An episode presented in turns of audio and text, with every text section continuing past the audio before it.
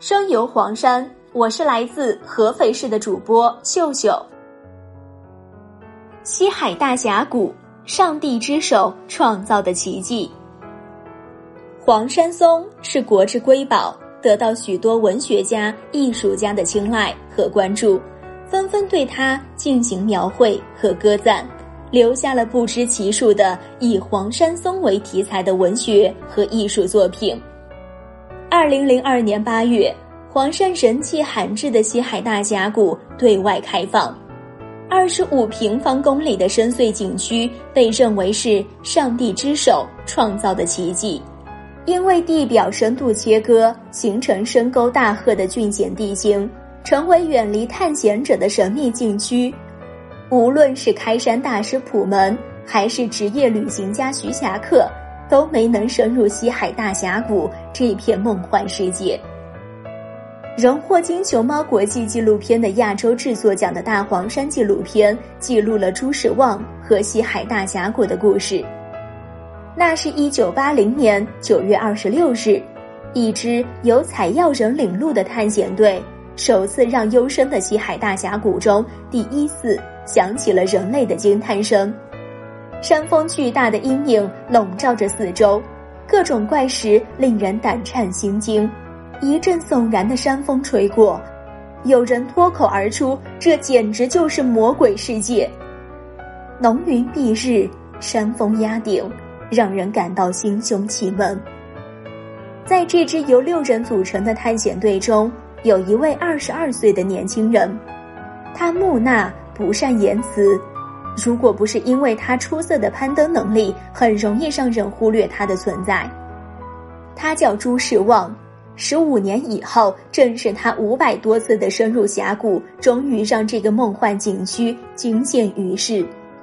一九七六年，十八岁的朱世旺随哥哥一起，从千里之外的浙江温岭来到黄山打工，凿石成街，遇见搭桥。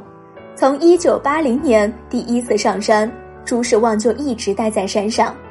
三十多年过去了，回头看看当年来自家乡的几十名同伴，现在只剩下他一个人。